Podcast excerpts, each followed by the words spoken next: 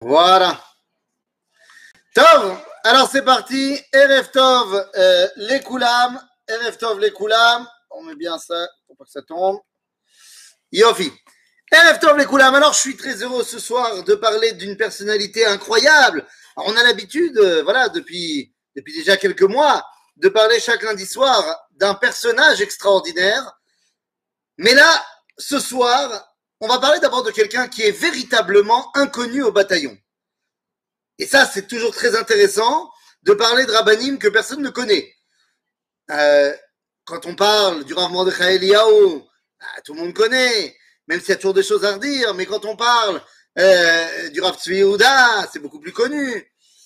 Mais déjà la semaine dernière, je sais pas combien de gens connaissaient le Rav Zev Yahavet, mais là, pour le coup, je me dis que, à mon avis, il y a peu de gens qui ont entendu parler du Rav Ishayahu Shapira.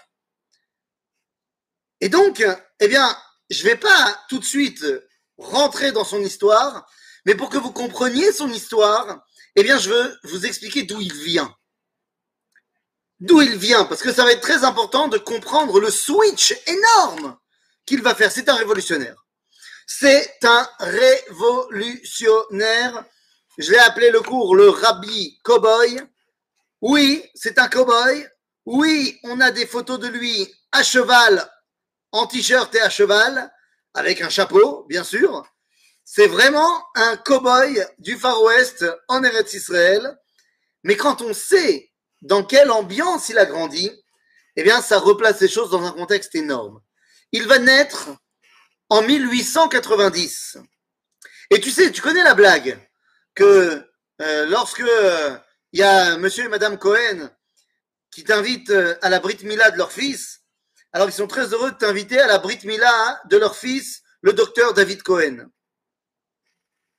Il y a des gens comme ça, que quand tu nais, tu sais que tu vas reprendre l'affaire familiale, ou tu sais déjà quelle va être euh, ta destinée. Eh bien lui, quand il naît à euh, à Gronchik, en Pologne, en 1891, eh bien, je peux t'assurer qu'à sa Brit Mila, on a dit Veikare Shemo Beisrael Admour Rabbi Ishayahu Shapira. Pourquoi Admour Eh bien, parce qu'il est le fils d'Admour, le petit-fils d'Admour. Il vient d'une dynastie chassidique de tout premier plan. Il a été nommé Yishayahu au nom du Rav Yishayahu Alevi Horowitz le Shla Kadosh, il est directement lié en droite ligne du José de Lublin, un des grands grands maîtres de la Chassidoute, l'élève de Rabbi Elimelech de Lijansk. Autant vous dire que la Chassidoute de Gronjit, eh bien, c'est. Oula. Autant vous dire que c'est une famille chassidique très puissante et eh bien, le petit Ishayahu est tout de suite prédestiné pour être le futur rabbi. Alors, il va y avoir quelques petits problèmes au niveau familial parce que son père meurt alors qu'il n'a que un an. Il est donc recueilli par son grand-père. Son grand-père, c'est aussi un Admour chassidique. Il est le rabbi de Khenchin. On est dans la même région du nord-est de la Pologne. Et, et voilà. Son avenir est tout tracé. Il a un frère. Il a un frère, mais pour l'instant, c'est lui qui est censé être l'aîné, c'est lui qui est censé être le futur patron. Il grandit évidemment dans le monde de la yeshiva, Talmud et Torah, tout ce que tu veux. C'est un Talmud Racham Gadol, mais à 23 ans, il décide de tout plaquer. Révolution en Pologne, révolution à Varsovie, parce que la famille est partie transiter par Varsovie à 23 ans, il renonce à être Admour. Son petit frère va devenir le Admour de Pierre Setzna. Le rabbi de Pierre Setzna, dans le monde de la Chassidoute, c'est extrêmement connu. Dans le monde de la Pologne, quand je vais guider en Pologne, combien je leur raconte d'histoires sur le rabbi de Pierre Setzna Le rabbi de Pierre Setzna, c'est quelqu'un que, dans le monde de la Torah, de la Yeshiva, on connaît très bien. Il a écrit le livre Chovat Talmidim, un livre de Moussard sur les élèves de Yeshiva.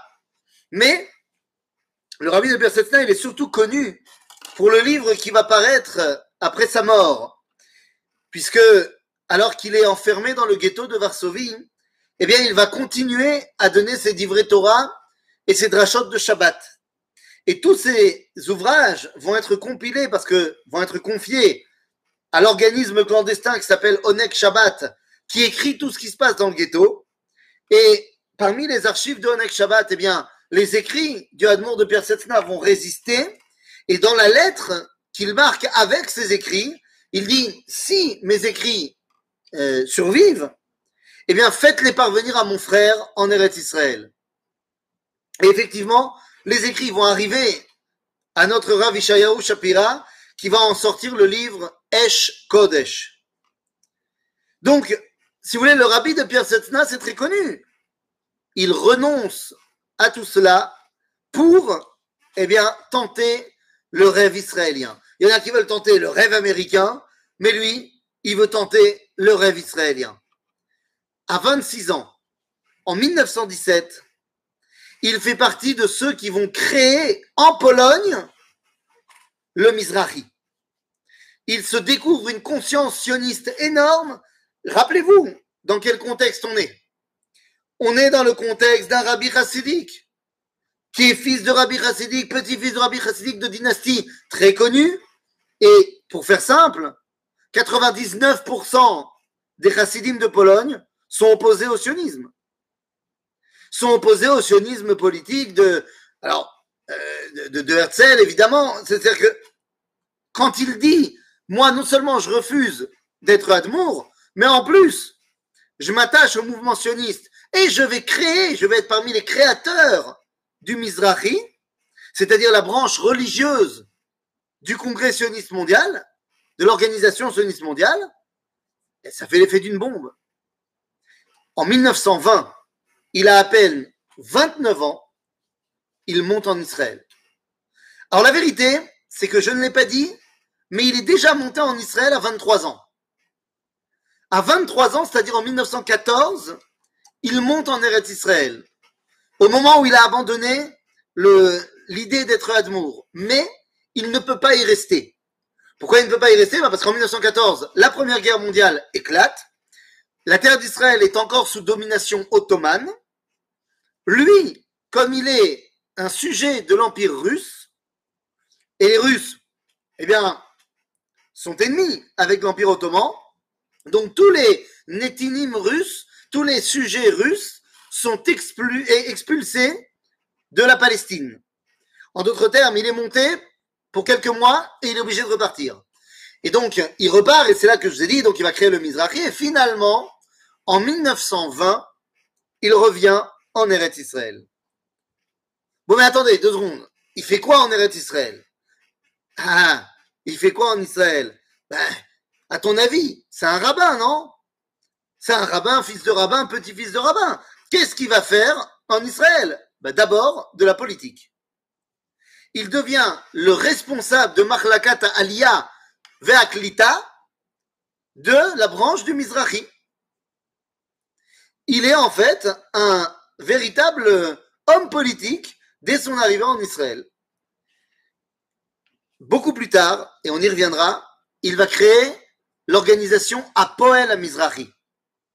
On va voir ce que c'est, pourquoi il y a une nouvelle organisation qui s'est mise en place, on y reviendra. En 1929, il a 38 ans, et on va voir aussi dans quel cas ça arrive, eh bien, il rentre dans la Haganah et il va très vite en devenir un des commandants. On parle d'un rabbin, la barbe jusque-là, hein. un des commandants de Tzahal en devenir. En 1933, qu'est-ce que vous donneriez comme euh, travail à un rabbin? C'est pas compliqué. Il devient directeur de banque. Il est le directeur de la banque Zroubavel qui est en train de mettre en place euh, les bases de la Banque d'Israël. Pendant dix ans, il va être directeur de la banque.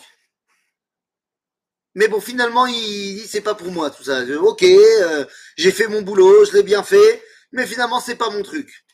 en fait 9 ans, 9 ans pour être exact, en 1942, eh bien, il décide que c'est terminé la banque, c'est terminé la politique, il va réaliser son rêve, il devient agriculteur à Kfar Pines. Et il va devenir le Admour à. C'est contre sa volonté, il n'a rien fait pour ça. Mais à Pines, il devient Admour, parce que les gens viennent chez lui tout le temps et l'appellent comme ça, et il devient le Admour à le rabbi pionnier. Ce n'est qu'en apprenant la mort de son frère après la guerre qu'il va tomber dans une profonde dépression, il va tomber malade et il va en mourir en 1945. Il est alors très jeune. En 1945, il décède, il sera enterré au Mont des Oliviers. Alors, là, on a fait très très rapidement la, le pédigré du monsieur. Mais il va être maintenant temps de rentrer dans le personnage.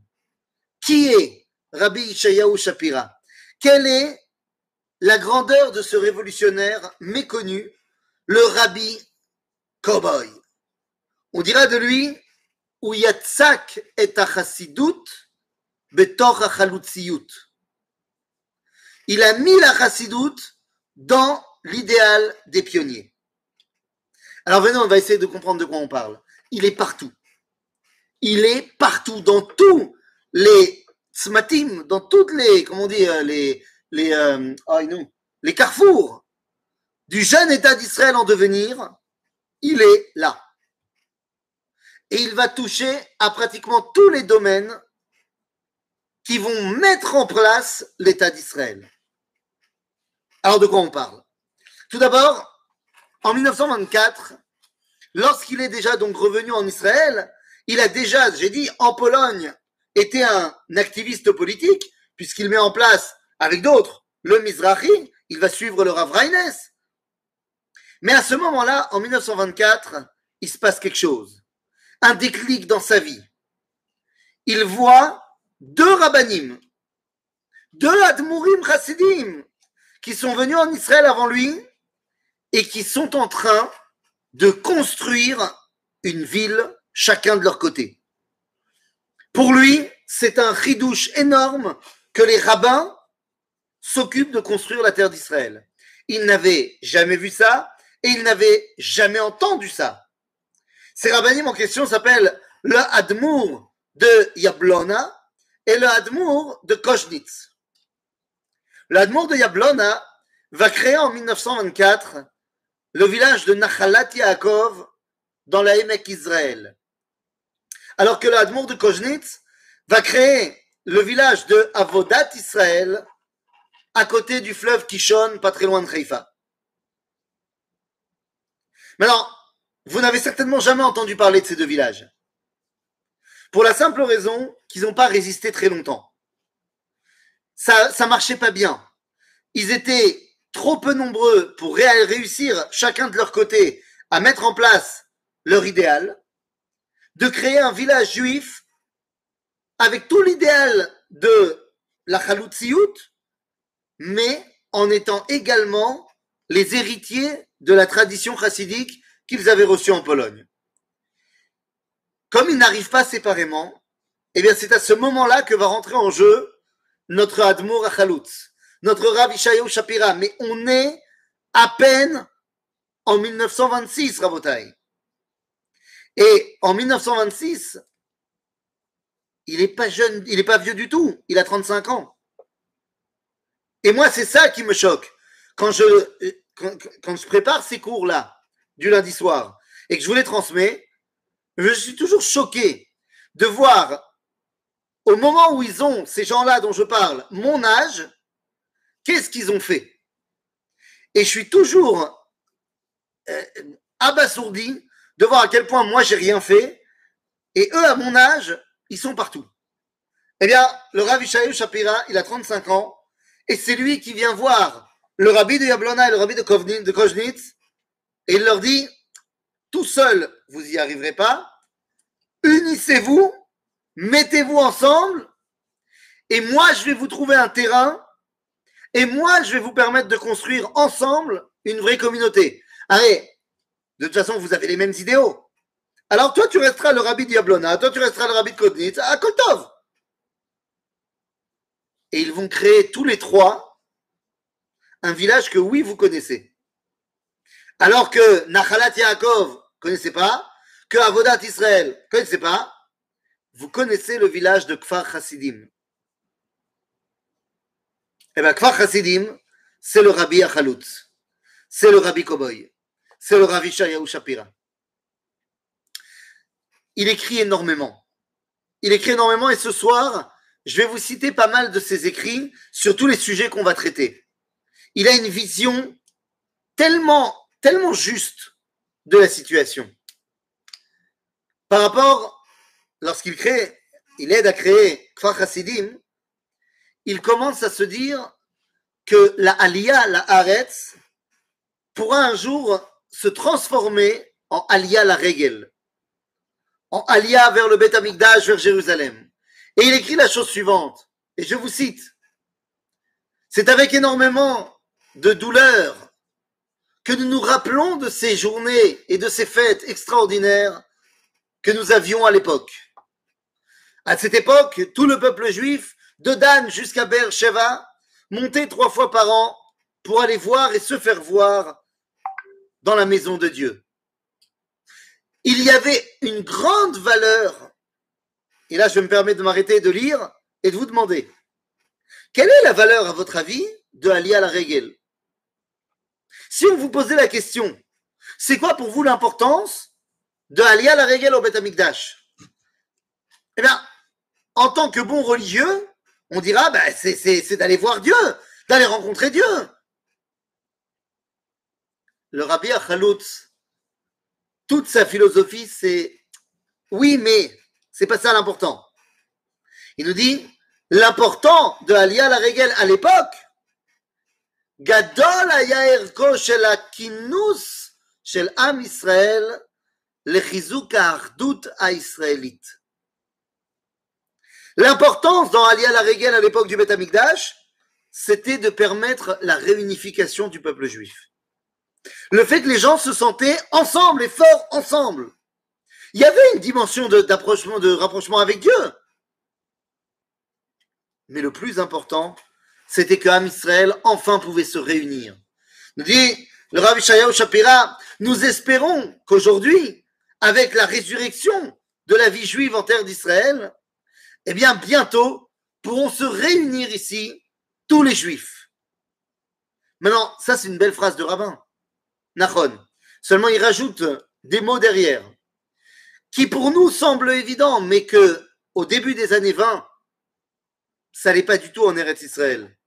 Il dit qu'on puisse y voir très vite le retour de tous les juifs.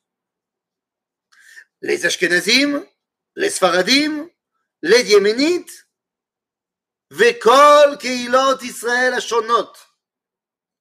C'est-à-dire que pour lui, il veut un véritable retour de tout le monde. Et c'est à cela qu'on aspire depuis la destruction du temple. En d'autres termes, pour le Rabbi Shaou Sapira,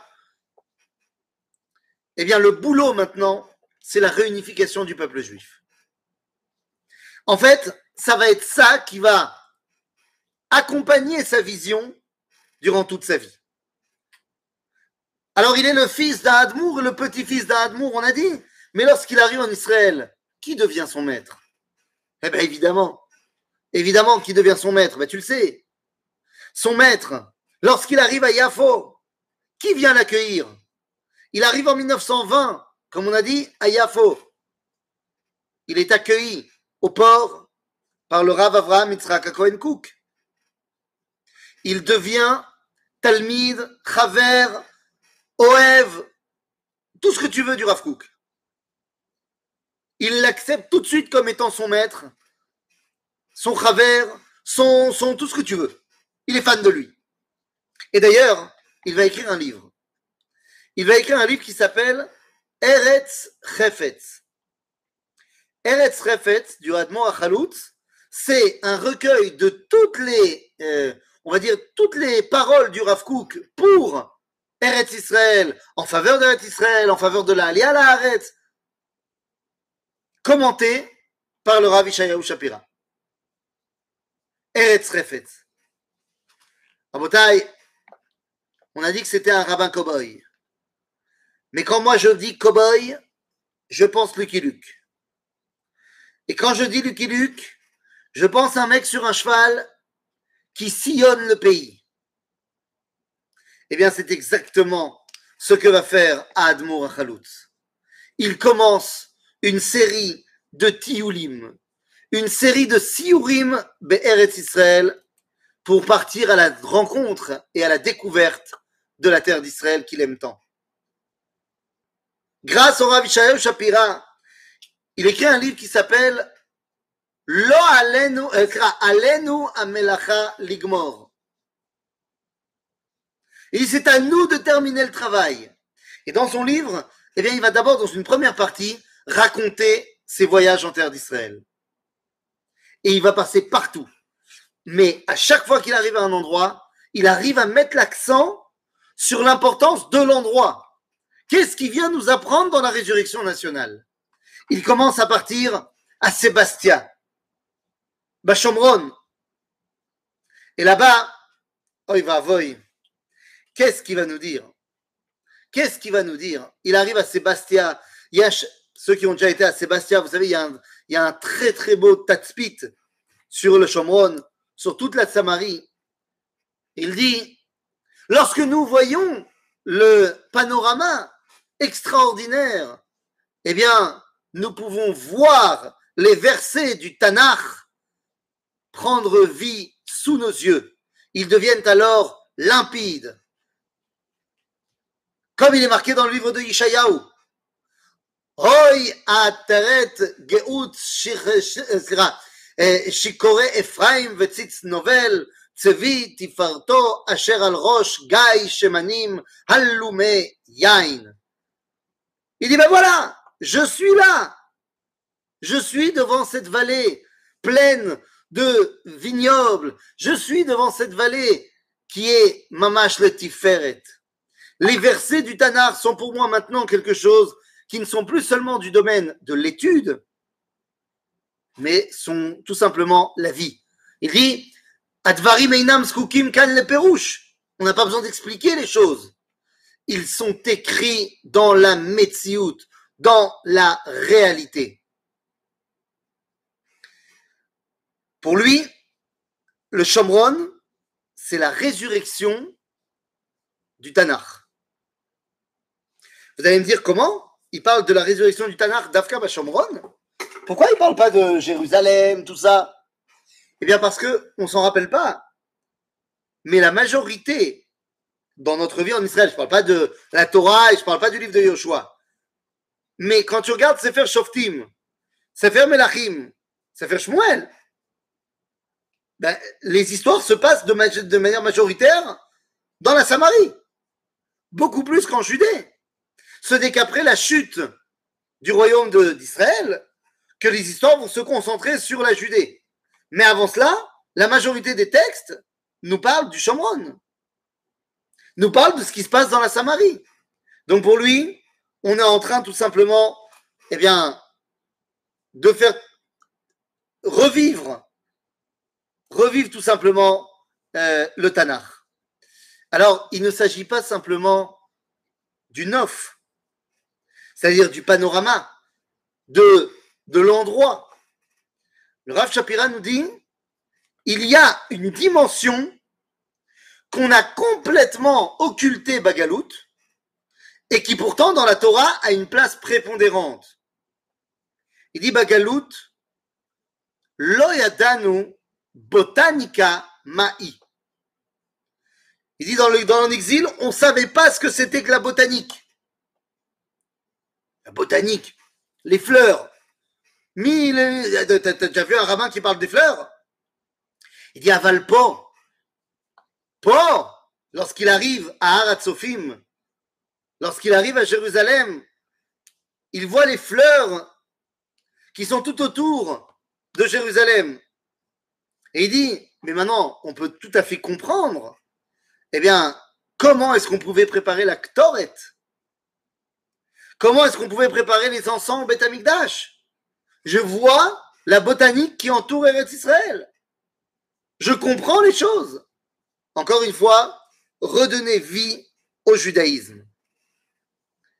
Mais pour lui, redonner vie, ce n'est pas seulement dans le texte, il faut également que ça s'accompagne, comment vous dire, eh bien, d'une construction au quotidien, d'une construction au présent. Ça ne peut pas être que un regard tourné vers le passé. Il continue ses voyages et il arrive à Naharaim. Somet Naharaim, dans le nord d'Israël, sur le côté est de la rive du Jourdain. Aujourd'hui, c'est en Jordanie. Mais à l'époque, on pouvait encore se balader là-bas. Tout était sous la domination du mandat britannique. Il arrive là-bas à Naharaim et là, il écrit quelque chose d'extraordinaire. Il dit, j'ai vu aujourd'hui comment le fleuve du Yarden du Jourdain part de l'Est et arrive à l'Ouest. Et je me suis rappelé l'enfance de notre peuple. Je me suis rappelé ici de la guerre contre Og Melech qui s'est passée ici. Je me suis rappelé également, eh bien, les plagotes Réhouven, lorsque la tribu de Réhouven a décidé de s'installer ici. Je me suis rappelé de Yaakov Avinu, qui arrive par ici de chez Lavan.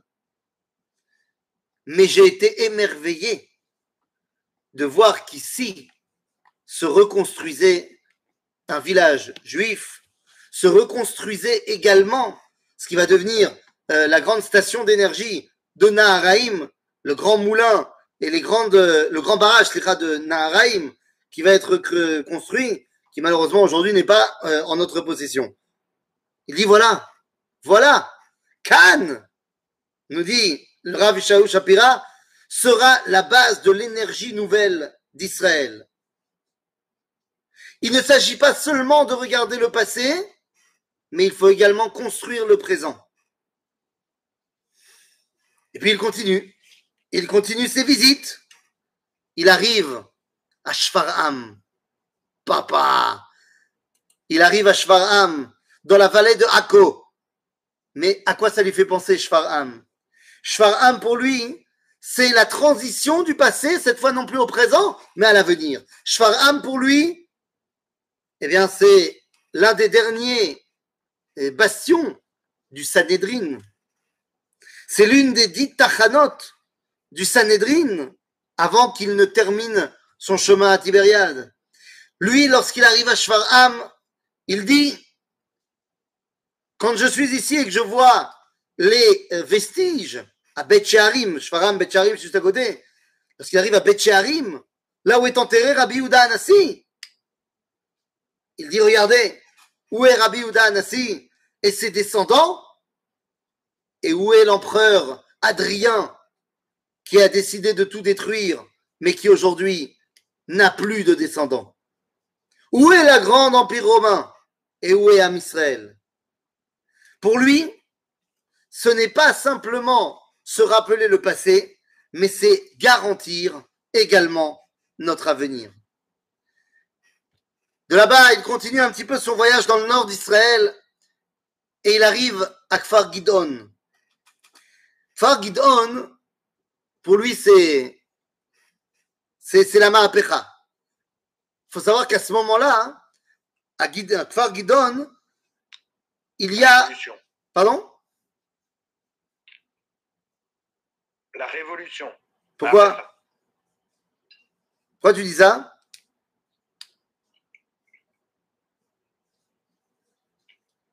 J'ai juste traduit. T'as traduit quoi? Dans le mot Ma'apecha, c'est tout. Mais quand est-ce que j'ai dit Ma'apecha Il y a longtemps que je dis.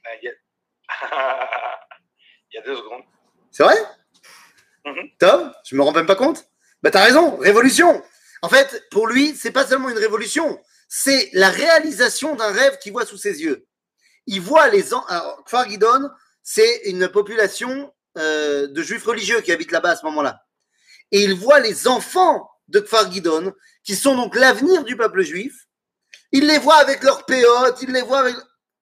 Et il les voit comprendre les versets du Tanakh comme étant des choses qui sont une évidence de leur quotidien. Il dit, Ayeladim, ne sont pas étonnés lorsqu'ils voient les mots Vekotz, Vedardar, Tatzmiach Lach. Ou alors lorsqu'ils voient les mots Vayazeku, Veisalkeu, Veitau, Sorek. Toutes les espèces végétales mentionnées dans le Tanakh leur sont connues. Ils sont les enfants de l'avenir. Et puis ces voyages l'amènent également au Kotel. Lorsqu'il arrive au Kotel, eh bien, c'est pas l'esplanade du Kotel qu'on connaît aujourd'hui.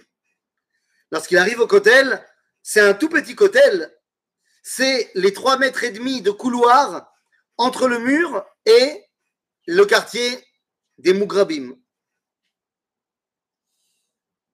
Il dit, il faut absolument, et il est le premier à le dire, je préfère le, préciser, il faut absolument et s'entraîner, donner au Kotel une esplanade qui pourra permettre de réunir des centaines de milliers de juifs. Il est le premier à parler de créer l'esplanade du Kotel qu'on connaît aujourd'hui. Lorsque, en 1967, on va conquérir la vieille ville, qu'on va arriver au Kotel et qu'on va détruire le quartier des Mougrabim pour faire l'esplanade qu'on connaît aujourd'hui, eh bien, on ressortira les lettres du Admour Chalout, qui a été le premier à parler de cette esplanade qu'il fallait absolument créer. Du Kotel, il part à Hebron.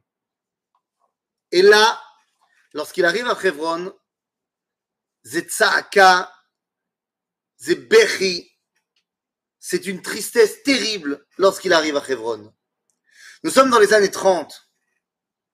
Hebron, bien que encore, sera bien que plus sous domination ottomane, sous domination juive, reste quand même administré par la Waqf, reste quand même administré par les vestiges de l'Empire ottoman.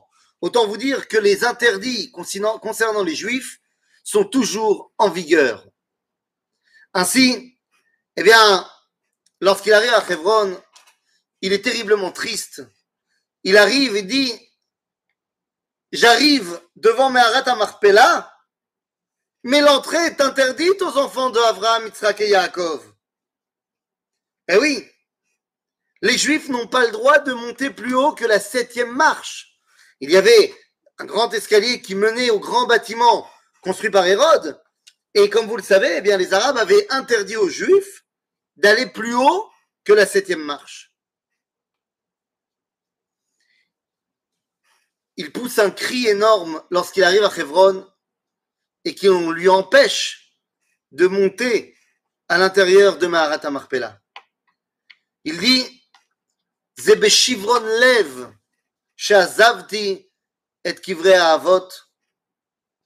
avec un cœur brisé que j'ai quitté le tombeau des patriarches, mais lorsque je suis arrivé chez maman, il parle de Rachel, à Bethléem, Aïtali Ruach Acheret. J'ai retrouvé un souffle nouveau, un autre souffle. En d'autres termes, chez Rachel, là c'est devenu plus sympathique. Ne serait-ce que parce qu'il pouvait y aller, tout simplement. On parle du cow-boy qui s'est baladé partout pour expliquer quelles étaient l'importance de chacun des lieux. Vous avez remarqué que dans notre Tioul, on a été dans le Chamron, on a été à Jérusalem, on a été dans la Galilée, on a été dans la haute et la basse Galilée en fait, on a été également euh, en Judée, on a fait tout ce qu'on pouvait faire, et on a été dans le Golan, en Araïm. Donc on a été là où on pouvait, partout. Il est celui qui va redonner à la terre d'Israël son rôle d'enseignant du peuple juif. Ce n'est plus seulement le peuple juif qui enseigne sur la terre d'Israël, c'est la terre d'Israël qui devient un prof pour le peuple juif. Mais je vous ai dit qu'on allait trouver le Rav Shapira dans tous les, les carrefours de l'identité. On a parlé du Rav Zev, euh, Zev la semaine dernière, et on a parlé de cette idée de créer une école où on apprenait aussi bien le Chol que le Kodesh. Mais au niveau institutionnel, d'où ça vient? Eh bien, au niveau institutionnel, ça vient d'un rabbin en Pologne qui va être un ami de la famille de notre Admour Achalout et qui va écrire une lettre personnelle au Rav Shapira, lui disant que ce que lui il a fait à Varsovie, il se doit d'œuvrer pour le faire en Eretz Israël. Le Rav de Varsovie s'appelle le Rav Yitzhak Nissenbaum, lui aussi fait partie du Mizrahi, et il va créer en Pologne l'école Tarkemoni. Maintenant, Tarkemoni, c'est un ridouche énorme pour l'époque. Puisque pour l'époque, c'est pas compliqué. Soit tu as le Heider, soit tu as l'école Goy. Créer une école où on va étudier la Torah, mais on va étudier également, eh bien, j'ai envie de te dire, euh, euh, les langues et tout ce que tu veux. Ça, c'est- un ridouche atzum. Nous dit le Rav Nisenbaum, Bli chol, i efshar kodesh yachul alav.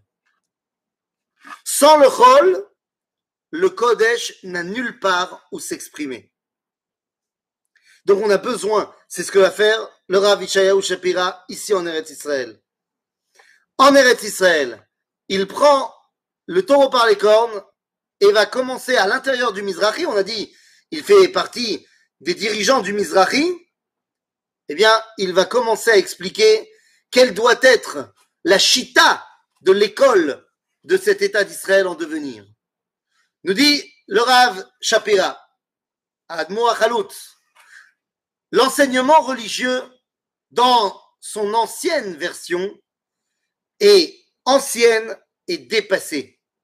Cette façon d'être Kulo Kodesh ne peut plus répondre à la demande de la Torah actuelle.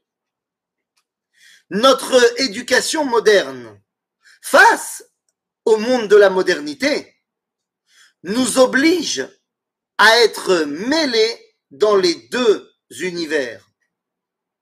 Attention, il dit, il ne s'agira pas d'enlever quoi que ce soit dans l'étude de la Torah et dans l'étude de notre tradition. Il ne s'agira pas non plus de rajouter des heures de cours. Il ne faudrait pas que les profs s'énervent et qu'ils disent qu'ils doivent rester plus longtemps à l'école. Mais il s'agit de trouver l'équilibre entre l'imoudé Kodesh et l'imoudé Achol. Les amis, c'est, une bombe. C'est une bombe en Eretz Israël. Pourquoi c'est une bombe? Parce que le Mizrahi n'est pas d'accord. Mizrahi, sioniste religieux. Le Mizrahi n'est pas d'accord. Il veut garder des études, des, écoles de type Reider, de type Haredit. Ben Gurion, il s'en fiche. Lui, il a son école à lui. Il a ses écoles par religion. C'est une bombe en Israël de créer des écoles, un système éducatif, Mamlarti Dati. C'est un chidouche énorme. Admour Khaloutz, encore une fois. Les amis, mais l'Admour va prendre part également à un autre combat. La jeunesse. Oui? Quelqu'un voulait dire? Bah, tu laisseras, tu laisseras le soir. Hein. C'est bon? Ok. Il va prendre part à un autre combat. S'il a parlé de l'école en tant qu'institution et qu'il comprend qu'il y a un rôle extrêmement important à jouer dans cette nouvelle façon d'enseigner, il dit oui mais attention, un enfant ne peut pas être toujours ni à l'école, ni sous la tutelle de ses parents.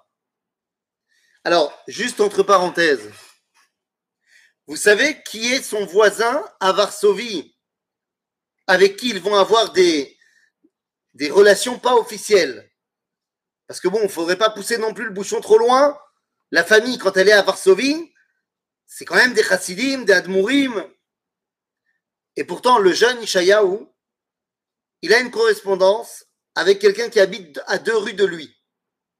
Ce quelqu'un qui habite à deux rues de lui s'appelle Henri Goldschmidt. Vous connaissez Henri Goldschmidt? Alors vous le connaissez certainement, mais par son autre nom. Il a changé de nom pour vendre plus de livres. Parce que Henri Goldschmidt en Pologne, ça passait moyen. Donc il a changé son nom, il est devenu Janusz Korczak. Janusz Korczak, le grand pédagogue du ghetto de Varsovie, eh bien, était un voisin, si on peut dire, du Rav Ishayahu Shapira. Et il y a une correspondance entre les deux. Il n'y a pas de problème. Aucun problème, Sandra. Bekitsour, eh bien, on peut comprendre qu'il a été influencé par Janusz Korczak quant à sa pédagogie face aux enfants. Nous dit le Rav Shapira. Et là, je pense qu'on va retrouver euh, certaines personnes à Givat Shmuel qui vont se reconnaître là-dedans. Il dit ou tachat. Un enfant n'a pas envie de toujours se retrouver sous la tutelle de ses parents ou de ses professeurs. Shoef hu Il a envie d'être libre. Le nafsho. Il veut une heure dans la journée où il est libre dans son âme. Rak ben chaverim. Et cette heure-là, il la passera que avec ses copains. Vous voyez où on veut en venir? Alors, si je vous disais que le Mizrahi, il est parti en guerre, mais en guerre contre un organisme qui a été créé quelques années auparavant, euh, qui se revendique comme étant les fils d'un grand rabbin. Tu connais euh, les fils d'un grand rabbin? Un rabbin de il y a 2000 ans. Un rabbin qui était euh, le leader politique spirituel pendant la guerre de Bar Korva. Il s'appelait Rabbi Akiva. Ben, il y a une organisation qui s'appelle les fils d'Akiva. Je sais pas si tu connais. Ouais, c'est bon, ça parle à quelqu'un? Alors, je vais pas te dire, je vais pas te dire que c'est le Admon Achalouz qui a créé le Bnei Akiva, parce qu'il faut pas exagérer. Mais c'est oui, lui, qui va lui donner sa place en Eretz Israël.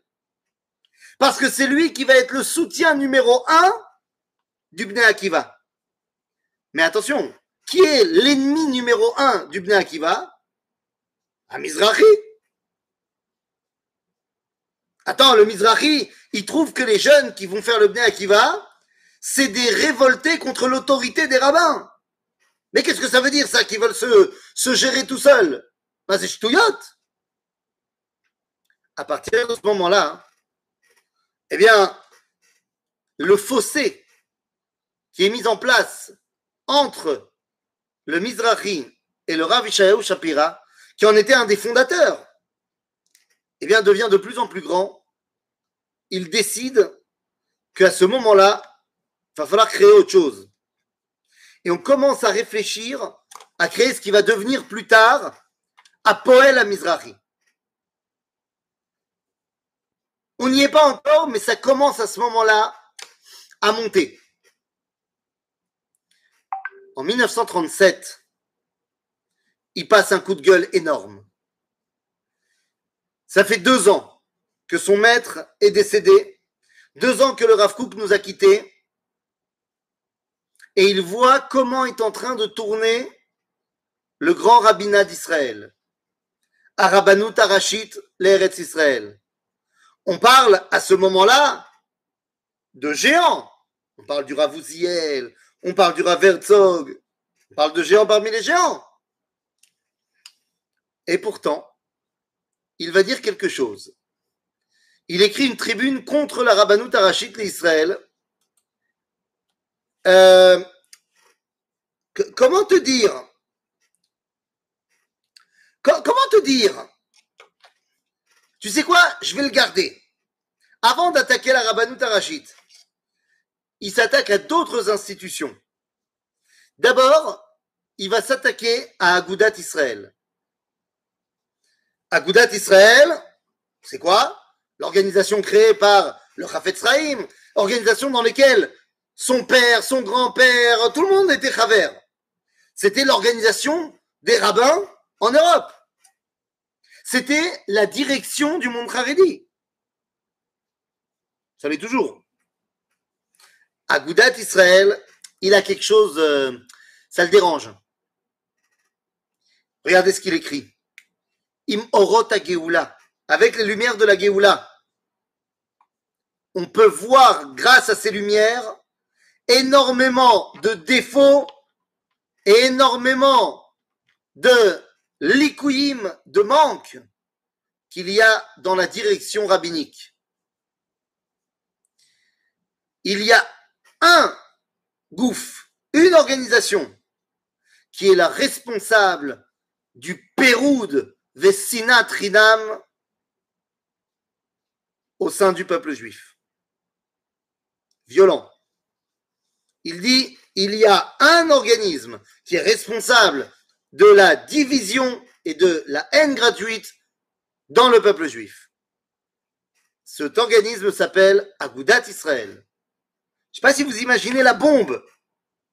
Il est le fils de chez eux, il est le petit-fils, il a grandi là-bas. Il les connaît par cœur, tous.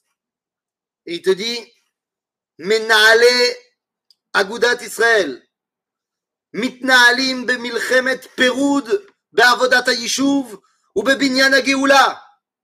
Ils font la guerre de la division dans la construction de l'Israël et dans la Géoula. Cette direction de Agudat Israël est complètement détachée du peuple juif. D'ailleurs, le peuple juif, il ne les compte pas parmi eux.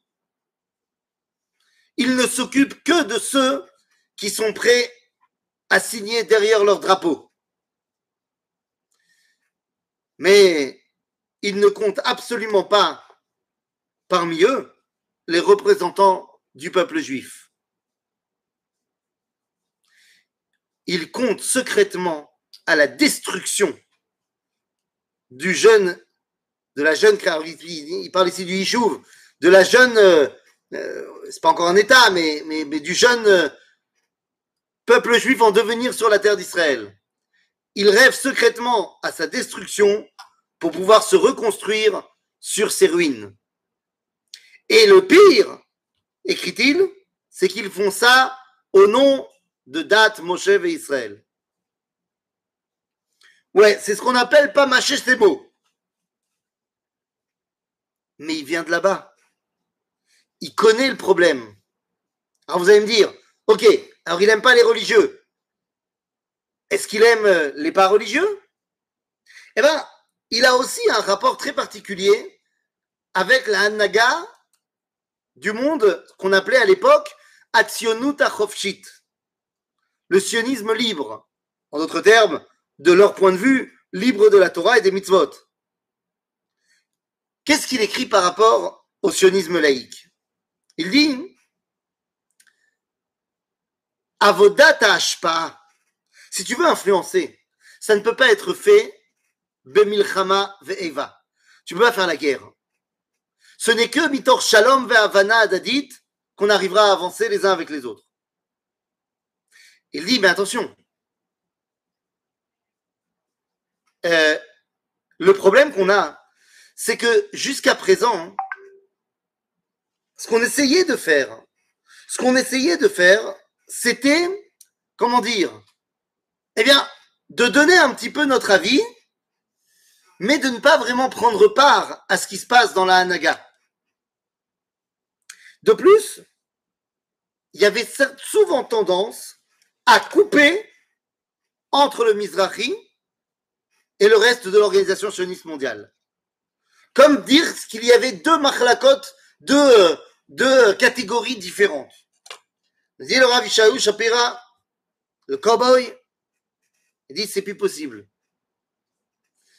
Cette chita de Mishpat Shlomo, la Shita de Yigzoru, qu'on va maintenant couper en deux, comme on a coupé à l'époque de Mishpat Shlomo, il dit ça c'est pas possible. Parce que ça c'est possible de couper. Dans l'histoire de Mishpat Shlomo, vous vous rappelez, il y a deux femmes qui viennent chez Shlomo avec un bébé. Il y en a un qui dit c'est à moi, l'autre c'est à moi. Il dit la chita de dire on coupe et on se sépare, ça ne peut marcher que lorsqu'il y a une vraie maman et l'autre c'est une fausse maman. Mais lorsqu'il y a deux vraies mamans, tu peux pas couper. Et il dit ce que représente le sionisme laïque et ce que nous représentons également, eh bien c'est vrai, c'est vrai. Donc on ne peut pas se séparer.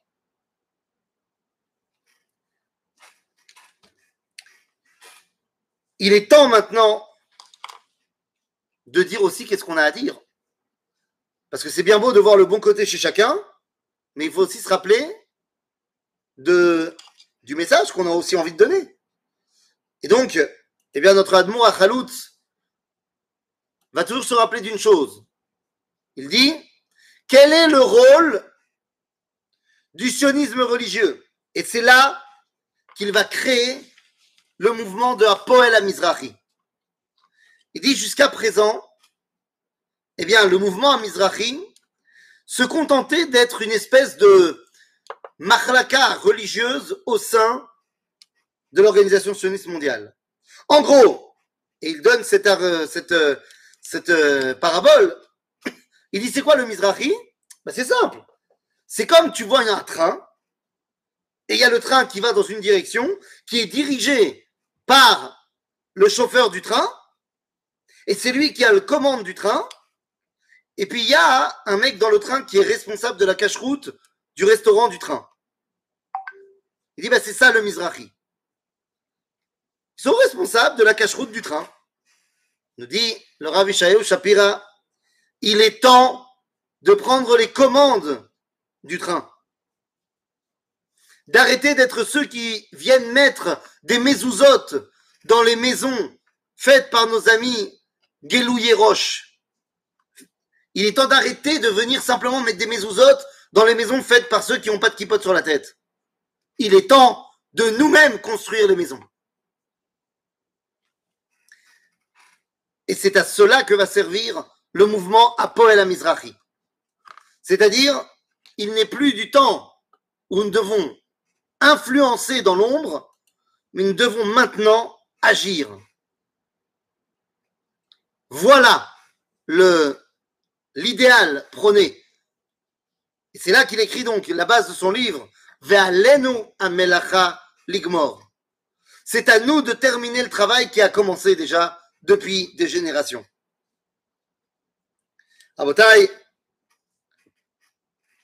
comme je l'ai dit, après la mort du Rav il a un grand problème avec la suite du grand rabbinat d'Israël.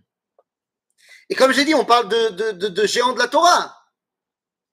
Mais il dit, on a un problème.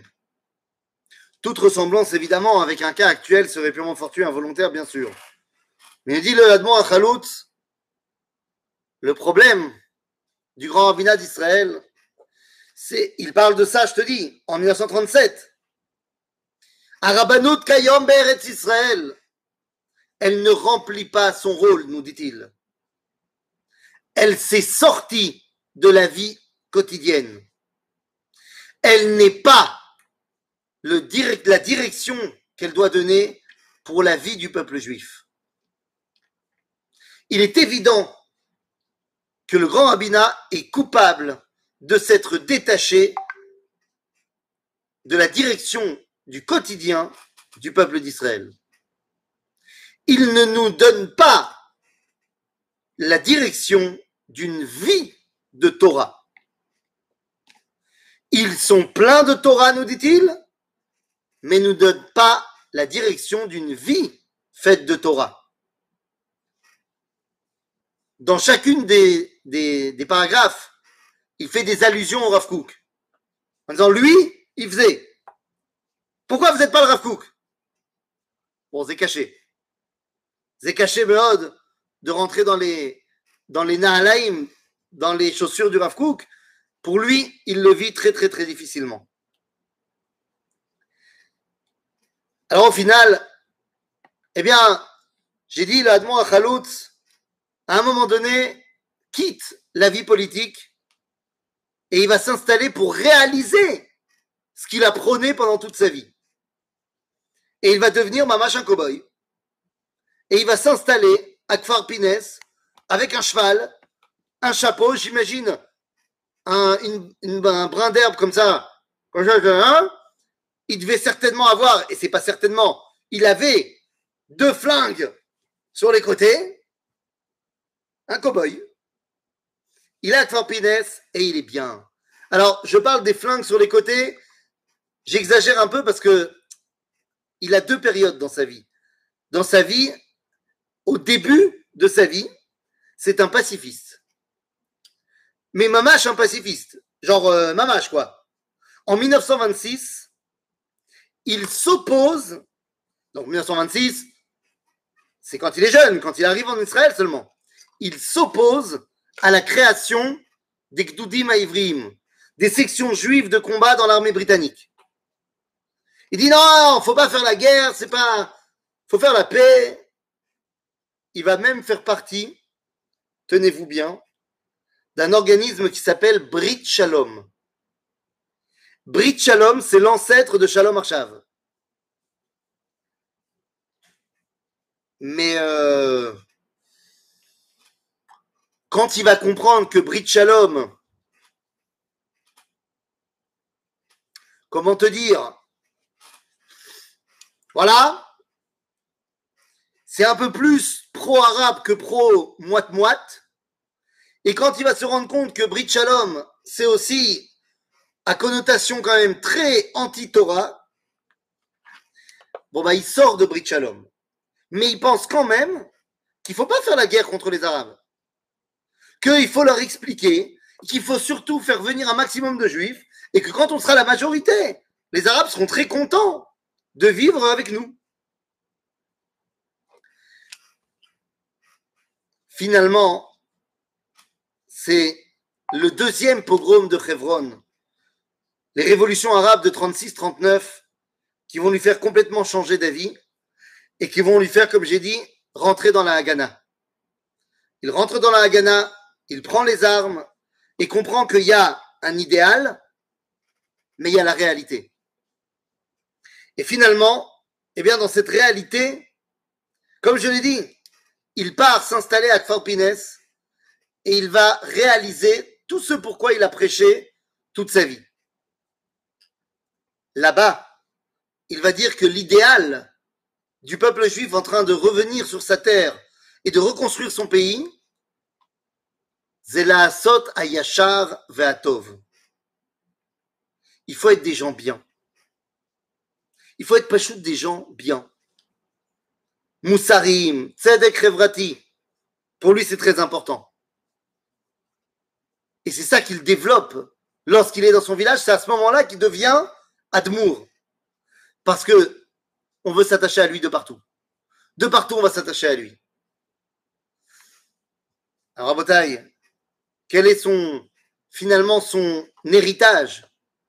Son héritage, c'est de dire, dans le livre qu'il écrit Alenu Amelacha Ligmor, il écrit un paragraphe dans lequel il dit Oulai lo Alenu Amelacha Ligmor. C'est peut-être que c'est pas à nous de terminer le travail.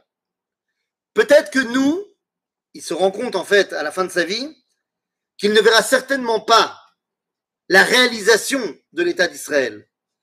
Il dit, nous avons créé les bases, nous avions mis en place les yesodot. Mais il est évident que si lo alenu amelacha ligmor, al am Israël va la kadosh baruchu ligmor ota. Finalement, eh bien, le rêve du Rav Ishayahu Shapira, du Admour Achaloutz, de celui qui a été le plus grand fondateur du Mizrahi, du Apoel à Mizrahi, de celui qui a révolutionné l'enseignement en Israël au niveau institutionnel, de celui qui va promouvoir la de celui qui va promouvoir le fait que chaque partie de la terre d'Israël a quelque chose à nous enseigner, celui qui va promouvoir également le rôle du rabbinat comme étant celui qui va nous montrer le chemin de la Torah dans la vie, bien finalement, l'Admor Achalout nous dit que nous ne pouvons en aucun cas abandonner la promesse que Dieu a faite à Abraham. Nous devons remplir la terre d'Israël de juifs, recréer notre société pour amener une bracha dans le monde entier. Le rabbi Koboy à Admour à le frère de celui qui a été massacré dans le ghetto de Varsovie,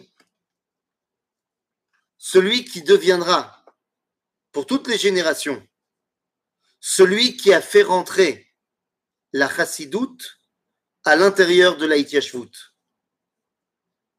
L'élève, l'élève, un des élèves, allez, un des élèves du Admour à n'est autre que celui qu'on surnommait Yoshkele, le père du Gouché Tzion. Car c'est le Admour à Khaloutz qui a lancé l'idée et l'idéal de créer le Gouché Tzion, Gouché Mounim, qui va finalement devenir eh bien, l'une des pierres angulaires de la réalisation de cet idéal, de ce qu'on appelle aujourd'hui, de manière un petit peu galvaudée, alors que c'est un véritable idéal de judaïsme, cet idéal qui s'appelle Torah Ve'avoda. Tout ça, c'était le rabbin Koboy, Arav, Yishayahu, Shapira, Admour, Achalutz, le rabbi pionnier, Erev Tov, les Koulam. Merci beaucoup, beaucoup, beaucoup. Pour moi, tu es déjà le Admour.